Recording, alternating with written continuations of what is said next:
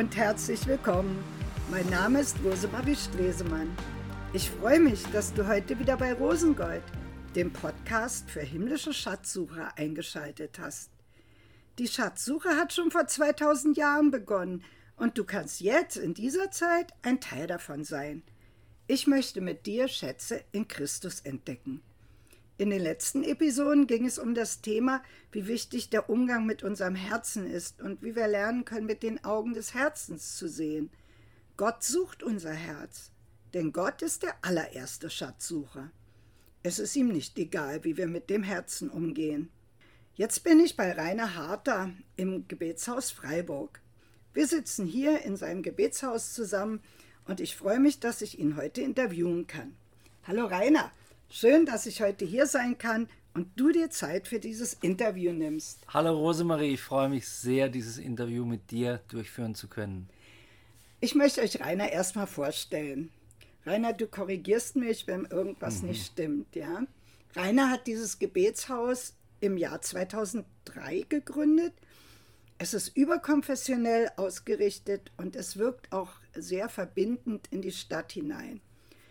Früher hast, hast du 30 Jahre in einem Forschungsinstitut gearbeitet, aber dann 2012 deinen Traumjob aufgegeben, um Gottes Ruf für dein weiteres Leben vollzeitlich folgen ja. zu können. Ich kenne dich eigentlich auch durch deine Bücher als einen unermüdlichen Schatzsucher. Deine entdeckten Schätze teilst du ja als Autor, ähm, du hast ja schon mehrere Bücher geschrieben, als Seminarsprecher, als Songwriter, der durch die Lieder, das teilst du dein Herz mit anderen. Habe ich jetzt noch was vergessen, wie du deine Schätze teilst? Nein, ich glaube, das war's. Kannst du dich eigentlich noch erinnern, wann du deinen ersten Schatz in Christus entdeckt hast? Was war das? Also, wenn du dich daran erinnern kannst. Ja, kann ich mich gut daran erinnern. Mein erster Schatz ist auch der Schatz, der noch immer der größte Schatz für mich ist, und zwar die Wahrnehmung von Gottes Gegenwart. Als ich das entdeckt habe, äh, als ich mich 86 bekehrt habe, war das für mich der größte Schatz und ist es bis heute geblieben. Gottes Gegenwart wahrnehmen. Also da frage ich mich und sicherlich auch andere, die das hören, wie machst du das oder mit, mit welchem Organ sozusagen nimmt man eigentlich Gottes Gegenwart wahr? Sehr gute Frage. Also als ich junger Christ war, hatte ich natürlich keine Ahnung, wie man das macht. Und ich würde auch nicht sa sagen, dass man es machen kann. Aber ich glaube, dass Gott uns alle in unserem Geist begegnen will, dass Gott uns beschenkt mit der Realität seiner Gegenwart, die wir wahrnehmen können mit unserem Geist. Ich schalte den nicht an oder aus, aber wenn ich anfange zu beten oder anzubeten, wenn ich still werde und an Gott denke, dann kann ich immer wieder seine Gegenwart wahrnehmen. Mal mehr, mal weniger, aber es ist so real, dass ich einfach weiß in meinem Geist, jetzt ist er da und dieses Dasein ist für mich etwas, was mein Leben sehr geprägt hat und noch immer prägt, weil ich daraus lebe. Ah, in dem Podcast Folgen, in den vorigen Podcast Folgen habe ich auch viel über dieses Wahrnehmen mit mhm. dem Herzen, Gott wahrnehmen mit dem Herzen, also die Sinne des Herzens, die eben ja äh, jetzt, wo du sagst, es ist eigentlich der Geist, der Gott wahrnimmt. Die Bibel spricht ja auch vom Herzen. Mhm. Das ist irgendwie so umfassender. Wir können manchmal gar nicht so richtig fassen, was ist eigentlich ja. Herz. Aber unser Herz kann, kann Gott hören, sehen, fühlen, hat eigentlich all die Sinne, ne, die wir so fürs, für, ja. für, für außen auch mhm. haben. Und du hast dann gleich Gott wahrgenommen und das war für dich der schönste Schatz. Ja, und es war auch ein nötiger Schatz, weil ich aus einer äh, Szene und einem Lebensstil gekommen bin, in dem Emotionen eine ganz große Rolle gespielt haben, starke Emo Emotionen, auch durch Drogen äh, ausgelöste Emotionen und Gott hat es in seiner Gnade damals bei mir so gemacht, dass er mir noch stärkere Emotionen geschenkt hat. Ich will nicht sagen, dass jeder die in dem Maße haben muss oder braucht, aber ich musste die haben, einfach um loszukommen von meiner Vergangenheit. Und diese große Sehnsucht nach Gottes Gegenwart, die hat mich nie verlassen. Ich habe nicht in jedem Gebet diese Wahrnehmung sein, oder diese intensive Wahrnehmung seiner Gegenwart, aber gerade in der Anbetung, wenn ich mich entscheide, ich lasse nicht locker, ich will dir begegnen, dann habe ich das immer wieder und genieße das sehr. Kannst du uns von einer Entdeckung erzählen, die dir besonders wichtig geworden ist, die vielleicht, also außer der, der Gegenwart Gottes mhm. jetzt dein Leben noch besonders geprägt ja. hat? Mhm.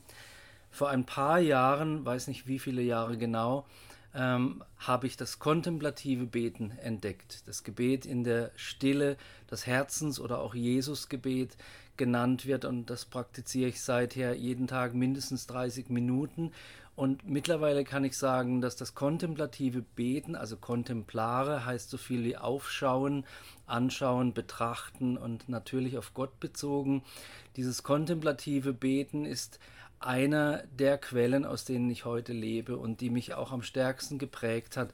Und da geht es wirklich um einen Schatz, denn beispielsweise da führe ich das kontemplative Gebet darauf zurück, sagt Paulus in 2. Korinther 3, Vers 18, wir schauen mit aufgedecktem Angesicht seine Herrlichkeit an und werden so verwandelt. Also im Schauen werden wir verwandelt und zwar nicht durch anstrengendes Schauen, sondern, so geht der Vers weiter, wie der Geist oder wie es durch den Geist geschieht, von Herrlichkeit zu Herrlichkeit. Also kontemplatives Beten ist für mich profan gesagt wie ins Solarium gehen, was ich nie tue, aber in Gottes Solarium zu gehen, ich lege mich in Gottes Gegenwart oder in meinem Fall auf dem Kniebänkchen, sitze ich mit geschlossenen Augen, bete innerlich einen Psalm oder ein freies Gebet oder das Jesusgebet und weiß, das Licht Gottes verändert mein Sein. Ich muss jetzt so lachen, weil das, ich wusste gar nicht, dass du so eine Vorstellung dabei hast. Aber, ja. aber ich sehe mich oft, wie, wie ich als Kind, da, da wurden wir unter die Höhensonne gelegt ja. und mussten so eine Brille aufsetzen, damit wir genug Vitamin D kriegen. Mhm. Und oft komme ich mir so vor, wie dass ich mich unter die Höhensonne Gottes lege. Ja. Und, und dadurch einfach bestrahlt werde im wahrsten ja. Sinn des Wortes. Das kontemplative Gebet ist ja auch ein Schatz, ja. den eben schon eigentlich die Vorväter entdeckt haben. Mhm. Und jetzt hast du das Empfinden, das wird mehr und mehr wiederentdeckt? Oder also es, es kommt ja, es mhm. ist ja ein Schatz der katholischen Kirche, ne? aber äh, den teilt sie natürlich mit allen auch außerhalb.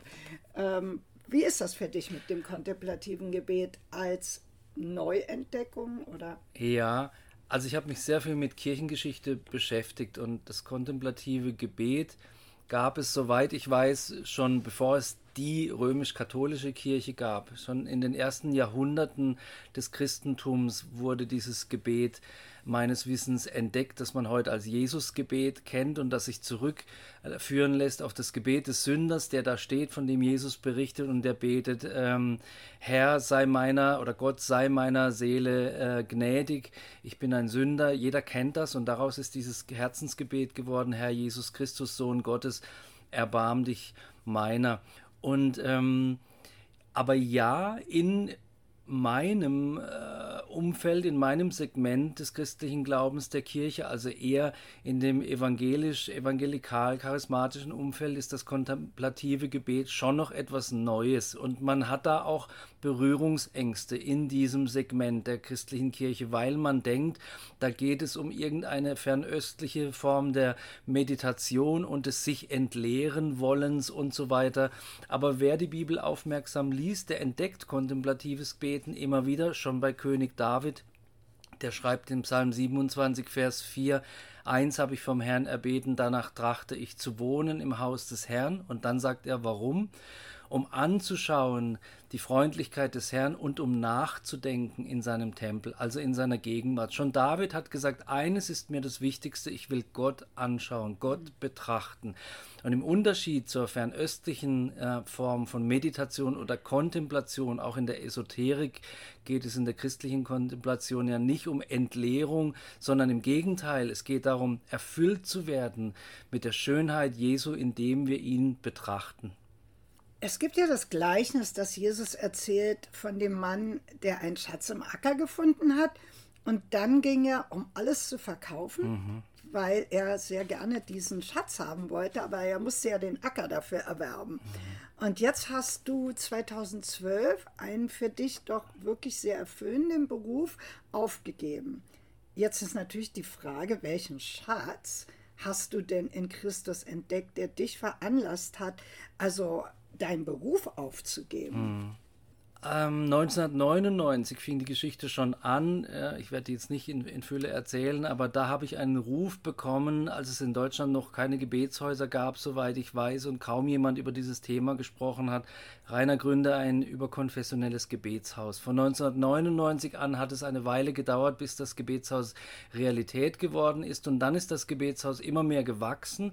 Und 2010, 2011 war klar, jetzt muss auch der Leiter, der Gründer, muss entweder ähm, selber rund um die Uhr sozusagen hier sein, um seine Mitarbeiter überhaupt verstehen zu können und anleiten zu können, oder es muss jemand anderer übernehmen. Und meine Frau und ich haben dann hm, viel gebetet, uns beraten lassen und dann die Entscheidung getroffen, obwohl ich gerade ein, ein sehr großes, tolles Angebot noch bekommen habe, im Institut, in dem ich gearbeitet habe, für den nächsten Karriereschritt, haben wir uns entschieden, nein, wir gehen aufs Wasser sozusagen, wir wollen den Schritt tun und Gebetshaus bauen. Warum habe ich das getan, hast du gefragt.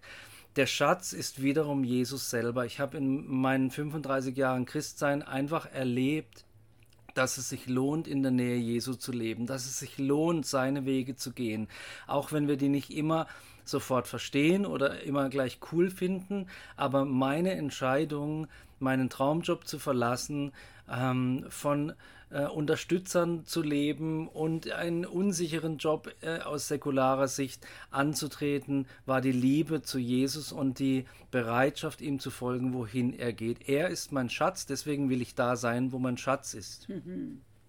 Es muss ja aber auch irgendwie eine Entdeckung in Bezug auf den Schatz des Gebets gegeben mhm. haben. Denn ein Gebetshaus zu gründen, heißt ja, boah, ich will da die ganze. Zeit nur beten. Also die Leute, die mhm. ein Gebetshaus nicht kennen, das ist was anderes als eine Kirche, wo man auch hingehen kann, um zu beten. Aber es ist wirklich, also es sind so ganz normale Räume. Hier sind wir in irgendeinem, was ist das hier eigentlich für ein Gebäude? Also da sind ja ganz andere Firmen auch mhm. noch drin. Ne? So, da habt ihr hier Räume gemietet und hier können die Leute Tag und Nacht hinkommen, um Gott anzubeten. Mhm. Und da sind auch Leute, die haben sich dafür verpflichtet. Ne? Mhm. So, die Frage ist ja, ähm, das gab es ja damals eben noch nicht, das war was ganz Neues. Ja, was ist der Schatz des Gebets? Was hast du da entdeckt?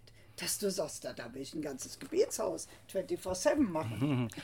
Also, liebe Rosemarie, wenn ich jetzt ähm, dir die richtige Antwort geben äh, wollen würde oder sollte, dann würde die zwar richtig klingen, aber es würde nicht der Realität entsprechen. Ich habe das aus Gehorsam getan.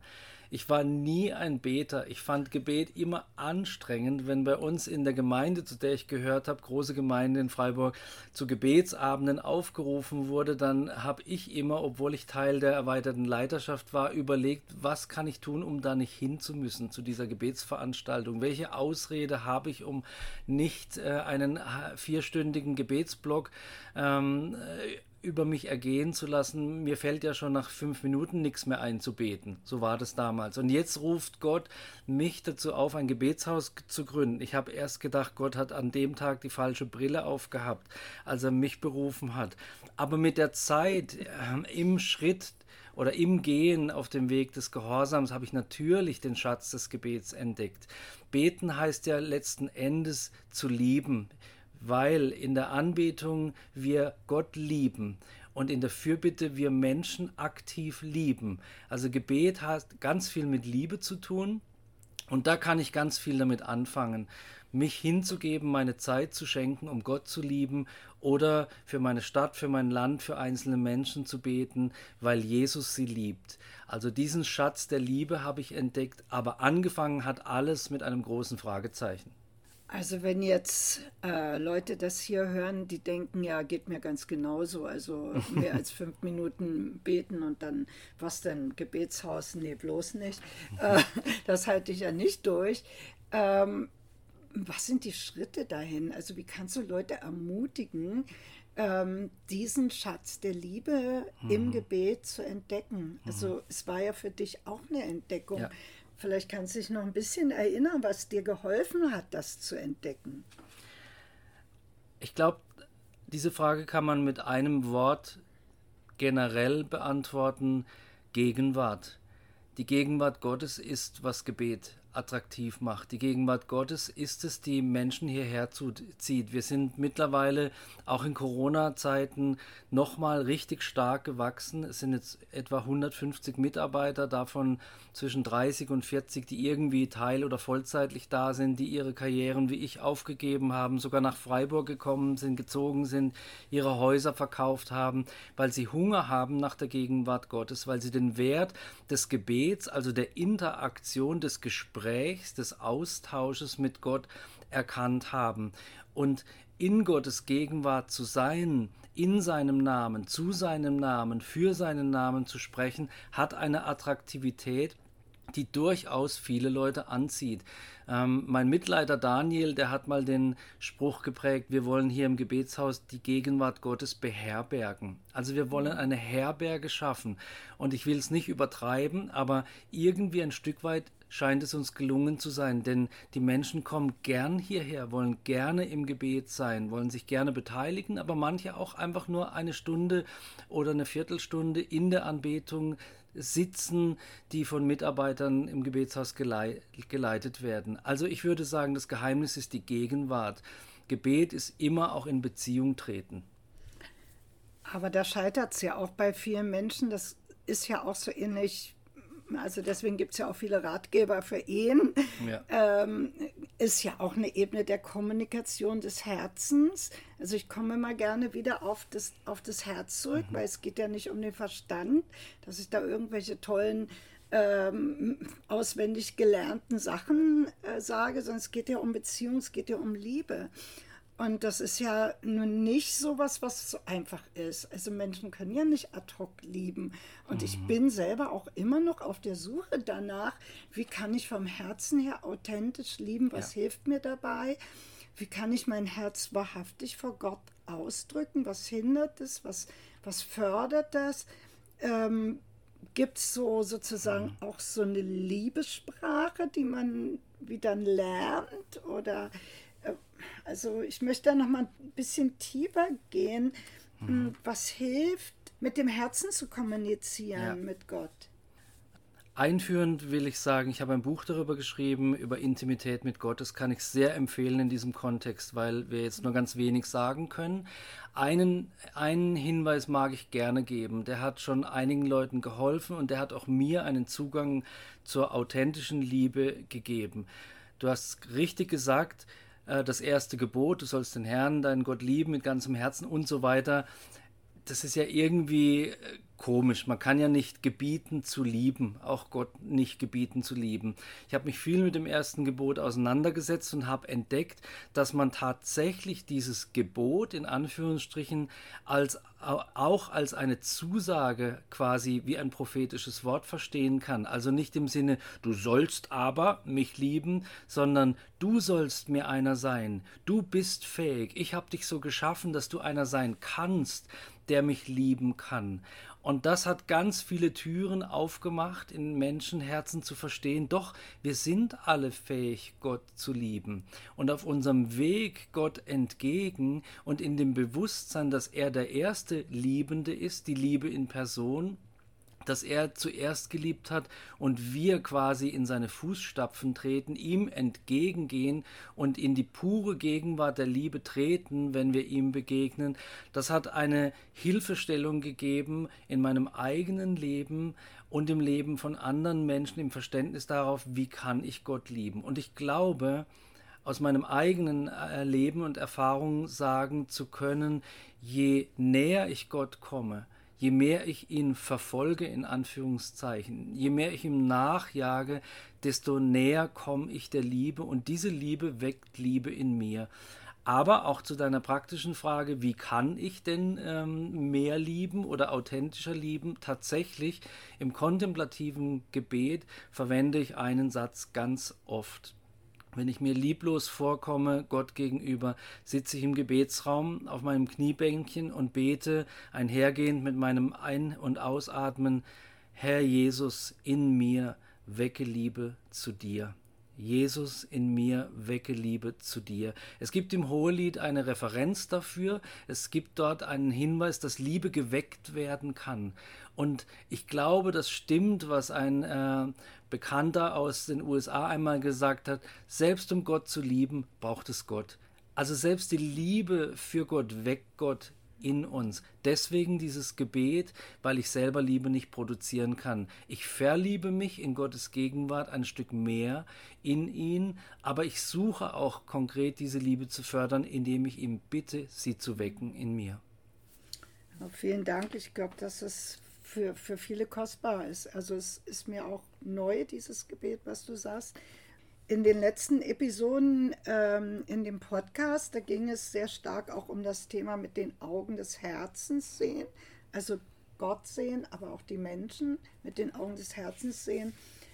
Und unser Herz ist ja so das Zentrale, was Gott ja auch als Schatz sucht. Was ist dir denn im Umgang mit deinem Herzen wichtig geworden?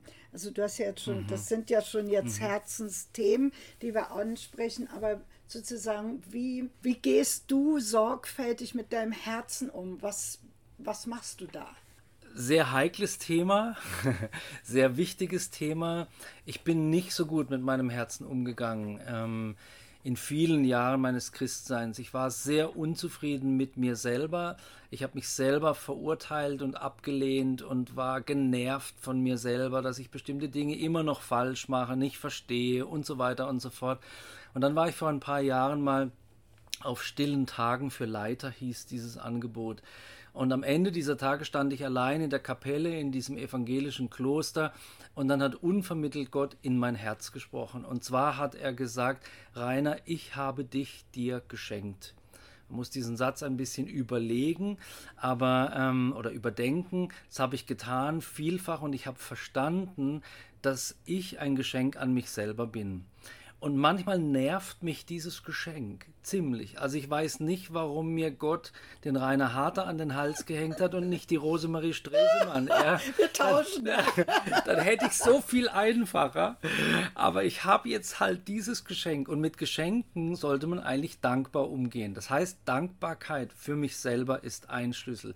Der zweite Schlüssel ist der, jetzt, ich kann dieses Geschenk weiterhin ablehnen oder ich kann es von Herzen annehmen. Und das Einzige, was ich tun kann und was ich tun soll, glaube ich, jeder von uns mit seinem Geschenk, seiner eigenen Person, ist die so oft wie möglich in die, Gott, in die Gegenwart Gottes mitzunehmen. Das ist meine Aufgabe. Gott hat mir dieses Geschenk anvertraut und ich nehme dieses Geschenk von Herzen an und trage es in die Gegenwart Gottes, damit es geheilt wird, damit es reif wird und in das Vollmaß dessen hineinkommt, was Gott sich geplant, was Gott sich gedacht hat mit diesem Wesen. So würde ich sagen, ähm, gehe ich auf der Herzensebene mit mir selber um. Fällt mir nicht immer leicht, manchmal würde ich den lieber in den Keller sperren oder ein paar äh, Stockschläge geben oder sonst was, aber ähm, es ist ein Geschenk und ich darf es von Herzen annehmen. Vielen Dank, Rainer. Es berührt mich gerade sehr, was du teilst, weil Gott hat mir was Ähnliches vor kurzem gezeigt. Und wir, ich glaube, wir dürfen lernen, dass, dass Gott will einfach, dass wir lieben. Dass wir uns ja. selber lieben, mhm. die anderen lieben, aber eben das gehört ja auch dazu, ne? Mhm. dass wir unser eigenes Sein lieben. Ja. Das berührt mein Herz jetzt auch. ähm, die Frage ist, man braucht doch gewisse Schatzgräberkenntnisse, wenn man Schätze in Christus entdecken will ich glaube, man braucht auch eine Menge Ausdauer. Mhm. Also um die, um die tiefer liegenden Schätze zu ja. finden. Äh, was für einen Tipp würdest du den Schatzgräbern denn gerne mitgeben wollen aus deiner eigenen Erfahrung? Einfach so, wenn man eben erfahrene Schatzsucher fragt, so, was ist denn dein Geheimtipp? Mhm. Ja. Mhm. Also ich will nochmal das kontemplative Gebet erwähnen, sich damit zu beschäftigen, da gibt es auch auf unserer Webseite vom Gebetshaus kostenfreie Lehren, die man dazu anhören kann. Dann äh, will ich als zweites, vielleicht wenig überraschend und vielleicht sagt jeder, ach, kenne ich, aber die größte Schatzgrube für mich neben der Gegenwart Gottes ist sein Wort. Also ich beschäftige mich sehr viel mit dem Wort Gottes. Ich lese in unterschiedlichen Übersetzungen die Bibel immer von vorne bis hinten durch und mache mir viele Unterstreichungen und, und Vergleiche und lasse mich inspirieren. Und dann bin ich ein Leser. Ich empfehle viel zu lesen, in Ruhe zu lesen, Dinge zu hinterfragen, sich zu beschäftigen. Die Gotteserfahrungen von Menschen, die ähm, vielleicht auch vor vielen Jahrhunderten gelegt, gelebt haben, aber die die gleiche Sehnsucht nach Gottes Gegenwart in sich getragen haben, zu lesen, anzuschauen, daraus zu lernen, vielleicht das ein oder andere sogar so, so zu machen wie sie, auszuprobieren, kann das eine Hilfe für mich sein. Das sind einige Punkte, die ich empfehlen kann. Vielen Dank. Zum Schluss würde ich dich gerne noch etwas zu deinem neuen Buch fragen. Du mhm. hast ja jetzt ein neues Buch veröffentlicht, Radical Love. Mhm. Die Frage ist, was hat dich denn eigentlich veranlasst, dieses Buch zu schreiben? Also man braucht ja eigentlich immer irgendwie so einen inneren Impuls. Mhm. Warum will ich das jetzt gerade veröffentlichen? Dieses Buch ist aus einem Schmerz geboren. Und zwar aus dem Schmerz über den Zustand der Kirche in Deutschland. Ich glaube oder beobachte seit vielen Jahren, dass die Kirche immer mehr an Relevanz verliert in der Gesellschaft. Vor vielen Jahren saß ich mit einem Pastor in einer Pizzeria in Freiburg in der Fußgängerzone und irgendwie kamen wir auf die Frage, wenn wir jetzt eine Umfrage machen würden auf der Straße und die Passanten fragen würden, was fällt ihnen bei dem Begriff Kirche spontan ein. Würden wir das Wort Leidenschaft hören? Und traurigerweise waren wir uns einig, wahrscheinlich würden wir viele andere Dinge hören, aber nicht das. Und das hat mein Leben verändert. Ich glaube, dass wir den Fehler begangen haben, als Kirche die zwei Begriffe Nachfolger und Christ auseinander zu dividieren. Aber es gibt, wenn wir den Worten Jesu folgen, keinen Unterschied. Ein Christ ist ein Nachfolger und ein Nachfolger ist ein Christ. Es gibt kein Christsein ohne Nachfolge. Und weil ich das beobachtet habe, dass wir diese Trennung äh, reingebracht haben, ähm, und deswegen keine Bewegung mehr sind und deswegen wiederum auch andere nicht bewegen können, habe ich dieses Buch geschrieben. Es ist mein lautestes Buch, ein unbequemes Buch, zugleich aber eine Handreichung dahingehend, wie kann denn die Kirche, wie kann denn ich ein radikaler Nachfolger werden, der nicht für eine aggressive Radikalität bekannt ist, sondern für eine radikale Liebe zu Gott und zu den Menschen. Wenn jetzt der eine oder andere Hörer einfach Interesse hat, an mehr von dem Gebetshaus zu erfahren oder die Bücher eben zu lesen oder etwas von deinen Lehren zu hören, ich verlinke ähm, das Gebetshaus und Informationen in den Show Notes. Es gibt auch einen Podcast den, äh, mit Lehren aus dem Gebetshaus, äh, der heißt Deeper, Gebetshaus Freiburg, für alle Podcast-Liebhaber. Und ich danke dir jetzt ganz herzlich, Rainer, dass du dein Herz mit uns geteilt hast. Und dein Herz ist ja der größte Schatz. Und ich glaube, wir haben etwas von dem Schatz deines Herzens hören dürfen. Vielen Dank. Vielen Dank, Rosemarie.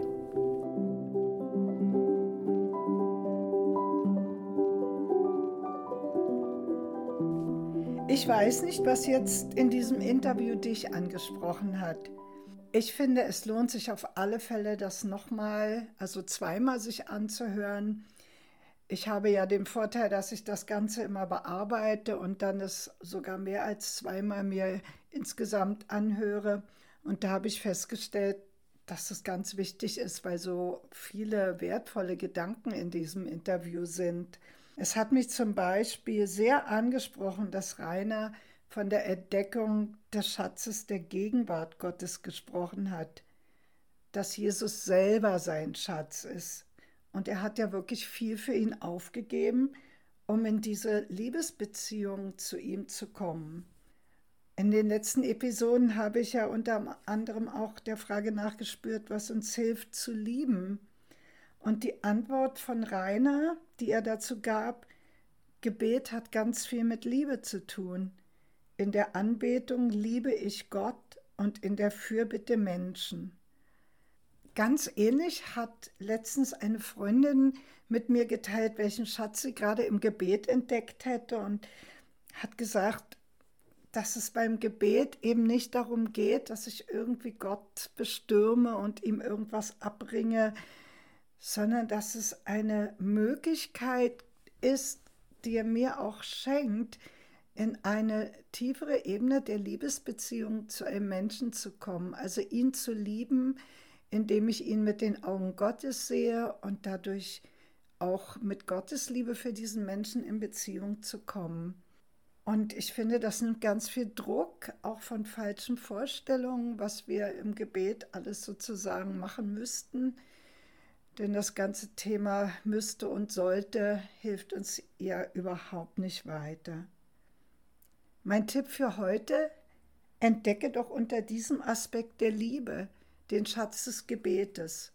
Vielleicht ganz neu für dich, vielleicht hast du ihn auch noch nie entdeckt.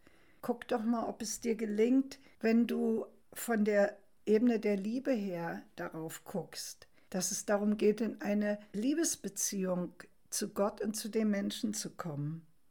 Vielleicht willst du auch mal das kontemplative Gebet ausprobieren. Ich habe für mich festgestellt, dass ich nicht viel Worte gebrauchen kann. Was mich zur Zentrierung führt, zur Wahrnehmung der Gegenwart Gottes in meinem Herzen, ist zum Beispiel nur der Satz Du in mir oder auch verbunden mit Ich in dir. Aber ich glaube, dass es keine Formel gibt, weil es eben um die Liebe geht.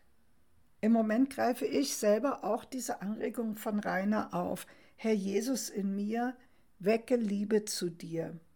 Das finde ich ein wunderschönes Gebet, denn ich habe einfach gerade Sehnsucht danach, in der Liebe zu Jesus zu wachsen. Da Gebet letztendlich eine Herzensbegegnung ist und von Herzen kommt, sollen dies jetzt wirklich nur Anregungen sein, denn für das Herz passt keine Formel. Zum Schluss in den Shownotes findest du die Verlinkung zu allem, was Rainer gesagt hat und wo ich einfach Quellen jetzt gefunden habe, zum Beispiel zu den Büchern oder zu dem Gebetshaus.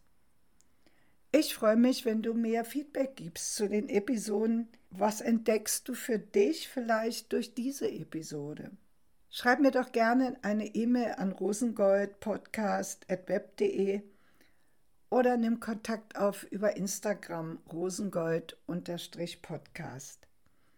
Wenn du meinen Kanal abonnierst, verpasst du keine Folge. Bis zum nächsten Mal, Mittwoch in 14 Tagen. Ich freue mich wieder auf dich. Deine Rosemarie.